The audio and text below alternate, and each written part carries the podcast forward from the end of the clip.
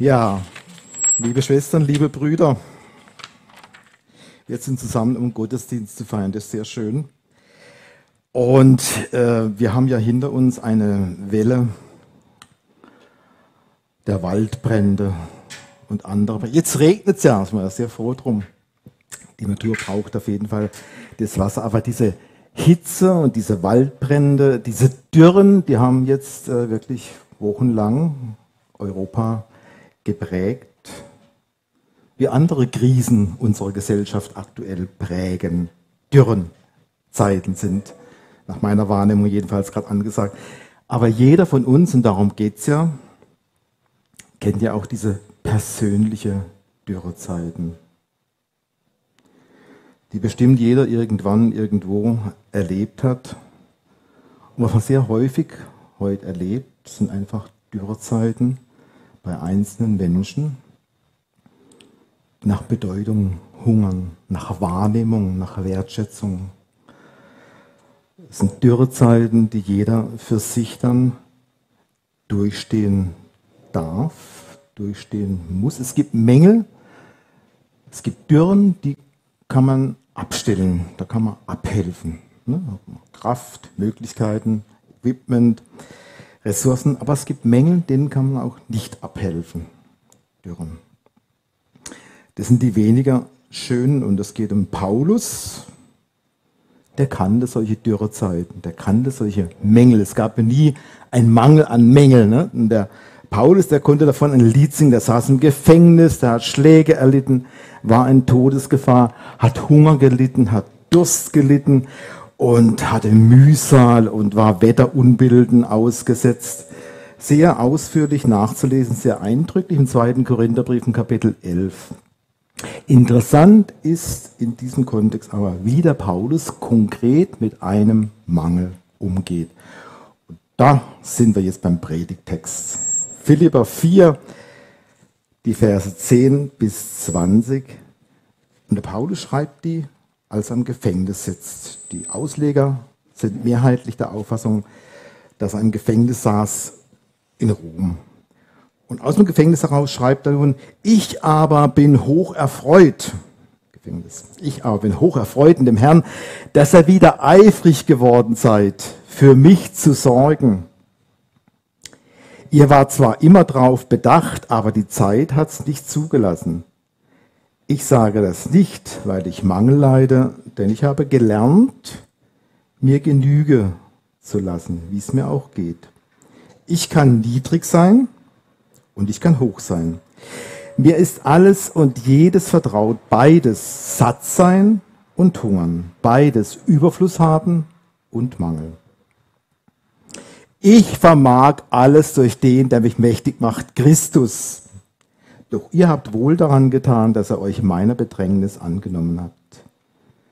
Denn ihr Philipper wisst, dass am Anfang meiner Predigt des Evangeliums, als ich auszog aus Mazedonien, keine Gemeinde mit mir Gemeinschaft gehabt hat im Geben und Nehmen als ihr allein. Denn auch nach Thessalonik habt ihr etwas gesandt für meinen Bedarf. Einmal und danach noch einmal. Nicht, dass ich das Geschenk suche, sondern ich suche die Frucht, damit sie euch reichlich angerechnet wird. Ich habe aber alles erhalten und habe Überfluss ich habe in Fülle, nachdem ich durch Epaphroditus empfangen habe, was von euch gekommen ist. Ein lieblicher Geruch, ein angenehmes Opfer, Gott gefällig. Mein Gott aber wird all eure Mangel abhelfen nach seinem Reichtum in Herrlichkeit in Christus Jesus. Gott aber, unserem Vater, sei Ehre von Ewigkeit zu Ewigkeit. Amen. Ich bete. Allmächtiger Gott, du bist gegenwärtig und du willst zu uns reden. Und Herr, all mein Reden bleibt fruchtlos. Wenn nicht dein Heiliger Geist ist durchdrängt in jeden der Worte, Herr. Und deshalb lösch du raus, was vorbereitet ist und deinen Willen entspricht und füg du das hinzu, was noch nicht gedacht wurde. Wir sind auf diese Fülle und dieses Wirken deines Heiligen Geistes angewiesen, Herr. Genauso bereitet die Herzen zu, so offen sind, deine Stimme wahrzunehmen, im leisen Säuseln wie im lauten Reden. Herr, erbarme dich. Du kennst die Herzen eines jeden. Und du allein weißt, was jeder und jede wie braucht. Und Herr, in deiner Macht steht's, jeden so zu versorgen, mit dem Akzent, mit dem Impuls, mit der Wendung, die er und die sie gerade brauchen. Und so bleibt nur dir zu danken, dich zu loben, dich anzubeten, Herr, in unserer Brüchigkeit, in unserer Schwachheit. Aber du sagst uns dazu, dass du darin mächtig wirst. Amen. Ja, und dieser Text aus dem Gefängnis heraus wird überschrieben mit dem Thema, die Dürre soll blühen. Das könnte missverständlich sein, aber es klärt sich noch im Laufe der folgenden Sätze. Ich verstehe heute Morgen den Mangel umfassend, leiblich, seelisch, emotional. So kann man es auch an verschiedenen Stellen der Bibel nachlesen. Geistlich einfach als Bedrängnis, als Dürre.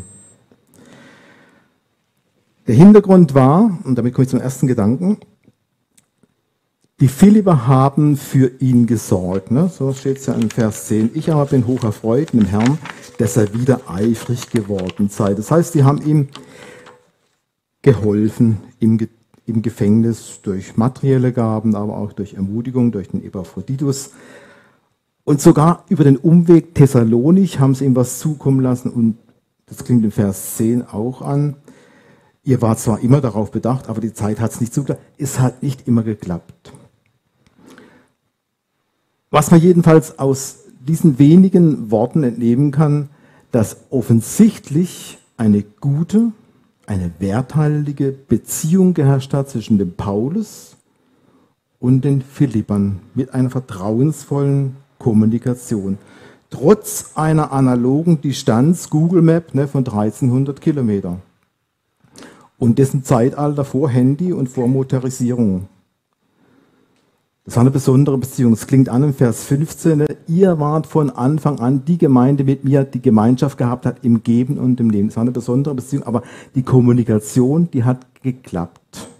Die wussten voneinander, von den Bedarfen und aber auch von den Grenzen. Der Paulus kannte deren Grenzen und die Philipper kannten seine Bedarfe.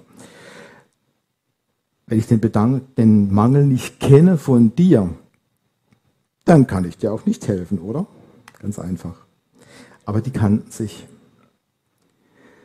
Es setzt Vertrauen voraus. Vertrauen ist immer eine Chance für die direkte Hilfe und auch für das direkte Gebet.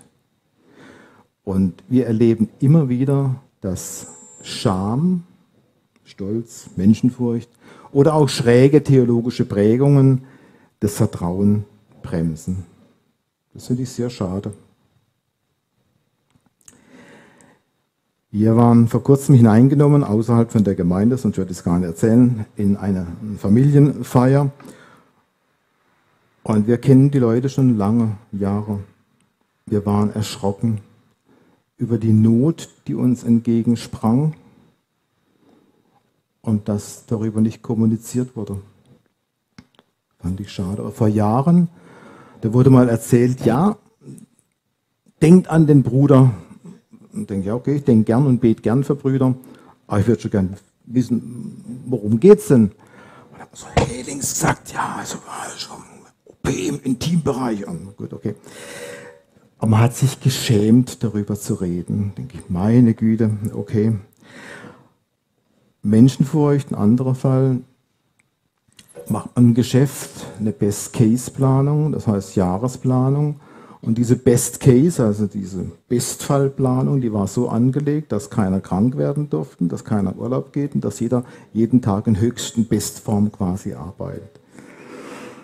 Ja, die Menschenfurcht hat es verhindert, dass dieser künftige sich abzeichnende Mangel äh, kommuniziert wurde.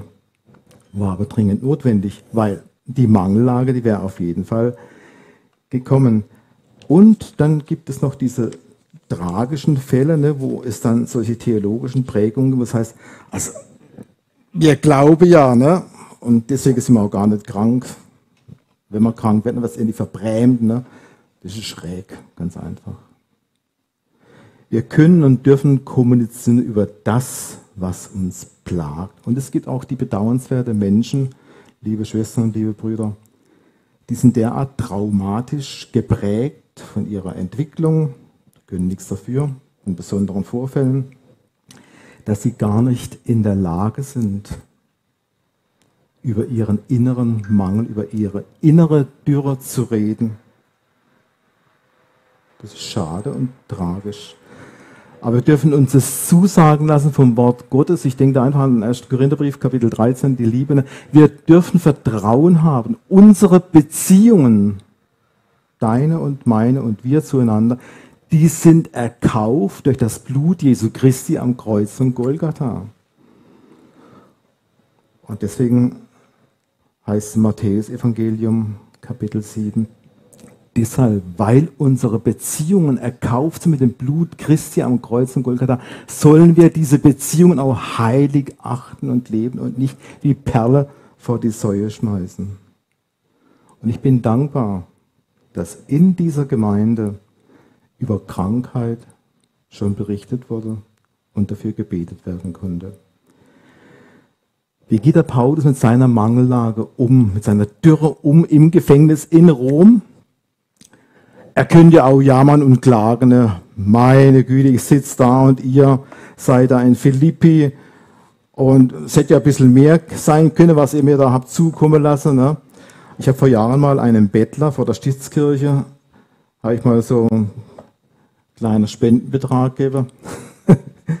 Dann hat er sich beklagt, es sei zu wenig. Ne? Also das, das, kommt, das kommt auch vor. Aber der Paulus machte keine Vorwürfe, ganz im Gegenteil. Der Paulus, er sorgt in seiner Lage im Gefängnis, sorgt er für die Gemeinde, über 1300 Kilometer entfernt, sorgt er für die Gemeinde in Philippi.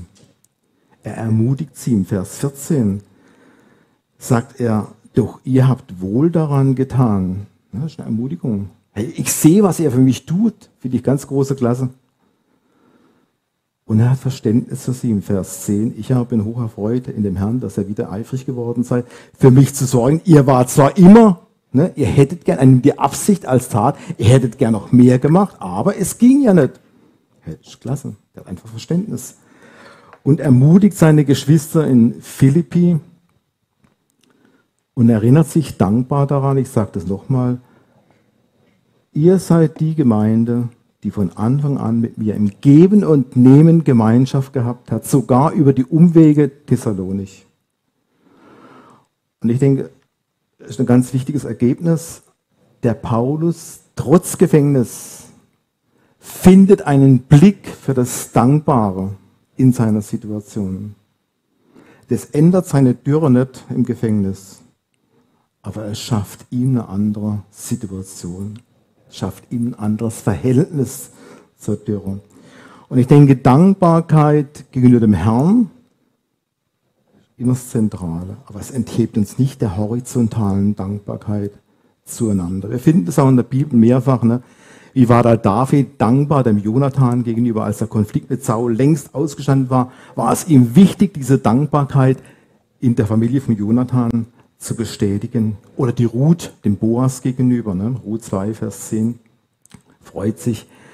Diese dankbare Blickrichtung in der Dürre, die hilft uns in der Dürre, im Mangel, die Freude zu finden.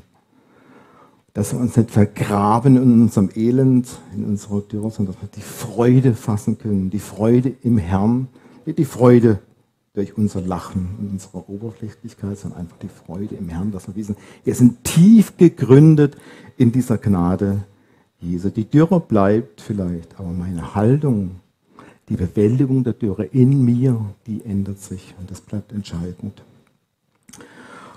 Und damit komme ich zum zweiten Gedanken. Der Paulus dankt für die Gabe, die er bekommen hat. Aber im Vers 17 steht das Entscheidende. Nicht, dass ich das Geschenk suche, sondern ich suche die Frucht. Ich suche die Frucht. damit sie euch reichlich angerechnet wird. Dem Paulus geht es um die Frucht. Und die Philipper haben Frucht gezeigt in ihrem Verhalten. Sie haben die Not von Paulus nicht ignoriert, sondern sie hatten Mitleid. Auch das klingt mehrfach in der Bibel an. Im Römerbrief zum Beispiel. Die Philipper lebten einfach, was sie verstanden hatten, dass Geben seliger ist als Nehmen. Und sie haben verstanden, dass es darum geht, zuerst für die Glaubensgenossen zu sorgen. Im Galaterbrief steht es in Kapitel 6, Vers 10. Und Paulus geht es jetzt nicht um die Gabe, um das Geld, um die Ermutigung. Es geht ihm darum, dass seine Gemeinde in Philippi genau diese geistliche Frucht, diese geistliche Entwicklung hervorgebracht hat. Denn, und das rufe ich uns allen zu, wir sind bestimmt. Ich, du, wir alle sind dazu bestimmt. Das sagt nicht ich, sondern so steht es im Johannesevangelium. Wir sind dazu bestimmt, stets Frucht zu bringen. Diese geistliche, vom Geist gewirkte Frucht. Und zwar in jedem Alter, auch im vorgerückten Alter. Und das heißt nicht Leistung, Performance. Das heißt nicht durch Aktivitäten noch mehr rennen, noch mehr tun. Das heißt, dass die Früchte des Heiligen Geistes, die in uns angelegt sind, angelegt heißt nicht, dass sie so schwarz entfaltet sind, dass die zur Entfaltung gelangen. Und deshalb, weil er das sieht bei den Philippern, ist Paulus hoch erfreut. Er findet es klasse, dass diese Gemeinde sich in diese Entwicklung, in dieses Werden, in das Wachsen des Heiligen Geistes hineinnehmen hat lassen. Dass sie kapiert haben, es gibt Verheißungen für die, die freigebig sind, denn wer karg sät, wird auch karg ernten. Und wer gibt, dem wird auch gegeben. Und der Paulus sieht deshalb diese Gabe, so steht es in Vers 18, ich habe alles erhalten und habe Überfluss. Ich habe in Fülle, nachdem ich durch Epaphroditus empfangen habe, was von euch gekommen ist, ein lieblicher Geruch, das ist vielleicht sehr schwülstig formuliert, ein angenehmes Opfer, Gott wohlgefällig. Der Paulus will die Frucht, weil er genau weiß, diese Frucht, allein diese Frucht des Heiligen Geistes hat bestanden. Das hilft uns in der Dürre. Das hilft uns. Ich denke an unsere ersten Früchte, die wir jetzt in unserem, meine Frau sagt immer, seinen Prinzessinnengarten, den wir haben, weil er auf der Tiefgarage angelegt ist. Du kannst Dünger reinschmeißen ohne Ende. Es bleibt halt ein Tiefgaragengarten, ne? dünne Bodendecke. Aber egal, immerhin die Brombeer, die wuchs und hat sogar Früchte hervorgebracht. Die sind sogar tiefblau. Und wir haben uns gefreut, sie ernten zu können. Und ähm, ja, die waren etwas sauer, säuerlich, ne? Die waren noch nicht so, also normal mit man gern so eine süße Frucht, ne? Aber die waren säuerlich, ne? Dann hat meine Frau zu Recht gesagt, denen fehlt noch Sonne. Hat sie recht, Sonne haben wir jetzt genügend gehabt, aber die bräuchten noch mehr Sonne, ne? Und ich sag mal, die Sonne, das ist die Liebe Jesu, ihr Lieben. Die Sonne Christi. Und ich brauche diese Gegenwart. Ich brauche diese Gegenwart lebensnotwendig weil ich weiß, nur in dieser Gegenwart Jesu Christi werde ich verändert. ich sage nochmal, diese äußere Dürre bleibt, aber da, wo ich sie in der Gegenwart Christi erlebe, verändere ich mich. Und dann geschieht es, was ich nicht machen kann und auch gar nicht machen will. Ich werde verändert, wie die Philipper verändert wurden. Diese geistliche Frucht in ihn einfach wuchs. Und das, so war meine Erkenntnis daraus, führt mich zum dritten und letzten Gedanken. Paulus hat verstanden, er schreibt im Vers 11, ich sage das nicht, weil ich mangle, denn ich habe gelernt. Das ist immer sehr gut, wenn man gelernt hat. Der Paulus hat gelernt. Er hat gelernt, der Prediger schreibt es auch, mein Herz hat viel gelernt. Der Paulus hat gelernt, Weisheit durch Lebenserfahrung, sorry, Weisheit durch Lebenserfahrung und Glaubenserfahrung, sich durch den Heiligen Geist zuwachsen zu lassen. Vielen Dank. Er hat gelernt, den Mangel wahrzunehmen, ja, zu kommunizieren, aber den Mangel nicht zu fokussieren. Macht einen Unterschied. Wer den Mangel fokussiert, sich also laufend in seinem Elend suhlt, der läuft Gefahr, dass die Dürre verstärkt wird, die Äußerung. der läuft Gefahr, dass die Unzufriedenheit wächst. Der läuft Gefahr, dass sogenannte toxische, also Giftgedanken in ihm Übermacht gewinnen. Bis hin zur Bitterkeit. Ich armer kleiner Wurm, mir geht's überhaupt nie und immer gut. Der Paulus hat gelernt, diese Genügsamkeit, dieses Zufriedensein lassen, das fördert die Frömmigkeit. Das fördert dieses Werden und diese Gemeinschaft mit Christus und die Gemeinschaft mit ihm lässt ihn die Dürre bewältigen. Er hat gelernt, dass es eine Gegenwart gibt, so steht es im Hebräerbrief im Kapitel 4. Er hat gelernt, dass es eine Gegenwart gibt des hohen Priesters Jesus Christus, der mitfühlt. Der mitfühlt. Der kennt auch meinen Herzensschmerz. Ich denke, das kann man nie sich oft genug klar machen. Jesus kennt mein Leiden besser, als ich es selbst je werde verstehen können. Und deshalb kommt es ihm darauf an, dass genau in der Dürre, im Mangel dieses Wachstum geschieden, freut sich, deshalb kann er sich freuen, dass sie Philipper das verstanden haben und dass sie das auch gelernt haben, dass es in ihnen zur Entfaltung kommt, weil er gemerkt hat, dieses Wachstum, allein dieser Fokus auf Christus hilft im Mangel, in der Dürre weiter. Und dazu ist es wichtig, dass ich selber, mir selber klar mache, ich kann es nicht, ich muss das Unvermögen, das mir in der Situation einfach bewusst wird, ich muss es einfach eingestehen und dann aber auch loslassen, sagen, nicht ich, sondern du Herr, du in deiner Macht. Du aber kannst in meiner Schwachheit diese menschlichen Grenzen überwinden. Jetzt gucke ich das Musikteam an und sage, jetzt komme ich zu einem persönlichen Zeugnis. Und Sie wissen jetzt genau, das haben wir so abgesprochen, jetzt geht es auf die Bühne. Und ich erzähle währenddessen das persönliche Bekenntnis. Es war in meiner ersten Dienststelle, das liegt jetzt so ungefähr 40 Jahre zurück. Ich war ein junger Mann von 27 Jahren und ich habe gelernt, Konzept, ich glaube, ich habe das schon mal erzählt hier, kann sein, aber egal, bleibt trotzdem gut und wichtig. Ich habe gelernt, damals Fälle zu lösen. Ich habe gelernt, Projekte zu steuern. Ich habe gelernt, Konzepte zu entwickeln. Aber ich hatte nie gelernt in meiner Ausbildung, Menschen zu führen. Und ich war mit den jungen Jahren unserer Tochter, unsere erste war geboren. Die Verhältnisse waren neu. Die Gegend war neu. Es war alles neu. Neurologischer Schock einfach. War alles neu, genau. Es war die Zeit, in der ich zum Glauben kam.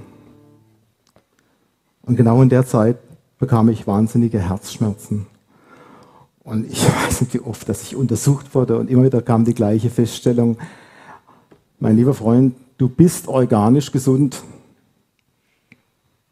aber die Psyche, das Herz kam nicht klar mit der Situation.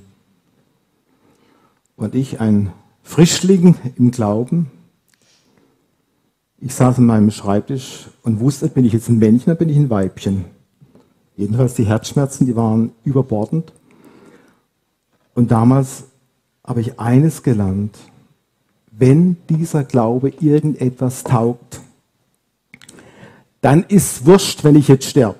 Es muss wurscht sein.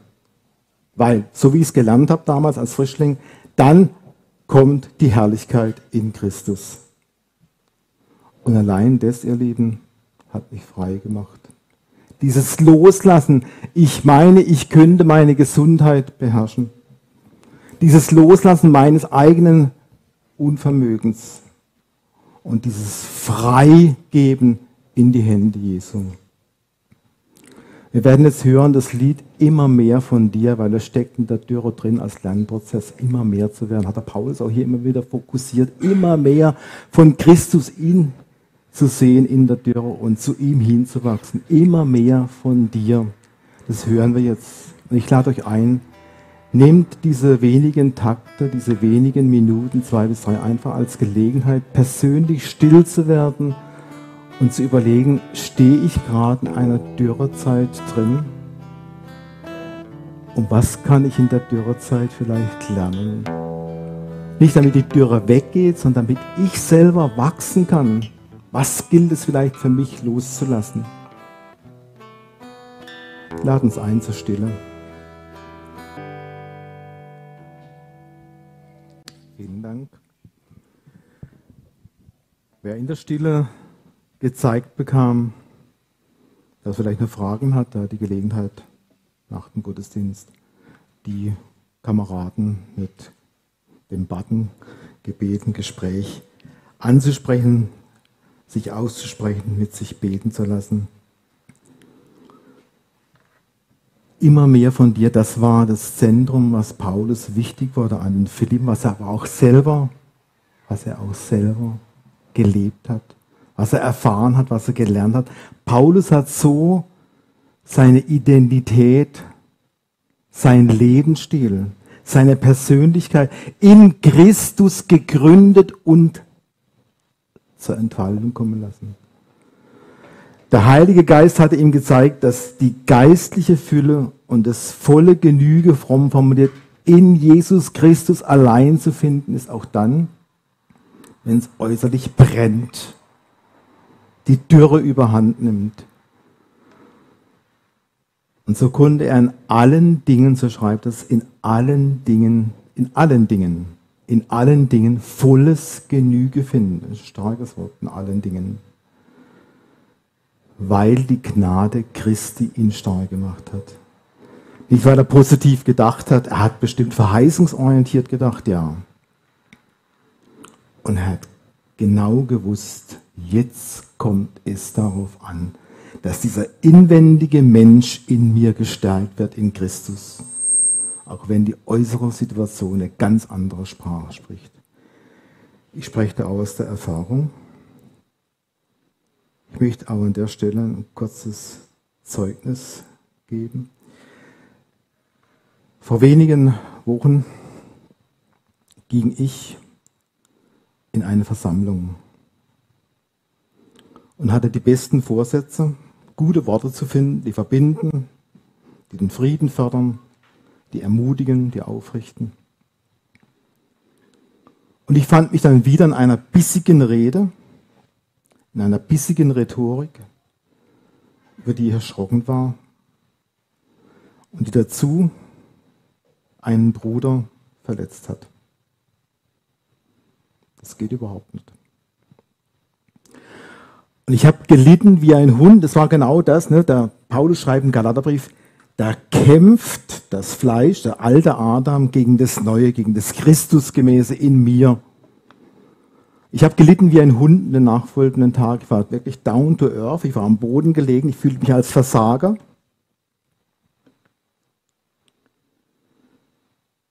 Und wir haben dann zusammen, meine Frau und ich, die Triggerpunkte herausgearbeitet. Was war es denn jetzt konkret?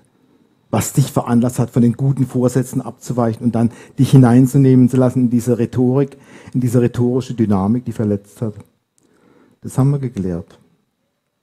Am Ende sagte sie zu Recht zu mir, ja, führt kein Weg drin, du musst dich entschuldigen. Es sagt sich leicht, aber sich zu entschuldigen ist schwieriger. Ich habe mich dann entschuldigt und ich kann euch sagen, und jetzt komme ich zum Punkt dessen, was ich sagen will, in der nachfolgenden, ich habe mich entschuldigt, schriftlich, und der nachfolgenden Aussprache, es war einfach wunderbar, es war befreiend zu erleben, wie die Entschuldigung zur Vergebung geführt hat. Und es wurde die Atmosphäre wieder frei, bruderschaftlich, heilige Beziehung in Christus. Und ich ging beglückt nach Hause. Aber genau darum geht's. Die Gnade befreit. Dieser Richtgeist und die Rechthaberei, die bindet, die macht eng, die schafft Dürre, verstärkt die Dürre. Aber Vergebung, und wir sprechen Vergebung zu, gelebte Gnade, das befreit. Und sich zu entschuldigen, das beugt, ja, das beugt, aber es befreit. Ich habe mir am Anfang meines Glaubenslebens einen Spruch gemerkt, der aus der Seelsorge vom Evangeliumsrundfunk stammt. Ein Erfolgreicher ist ein Versager, der nicht aufgibt. Und ich konnte wieder gehen. Das war sehr gut. Aber deshalb, weil er Paulus dieses Geheimnis des Werdens in Christi, weil er dieses verstanden hat, konnte er schreiben in allem, was er tut, in Worten und in Werken. Tut es im Namen des Herrn Jesus Christus.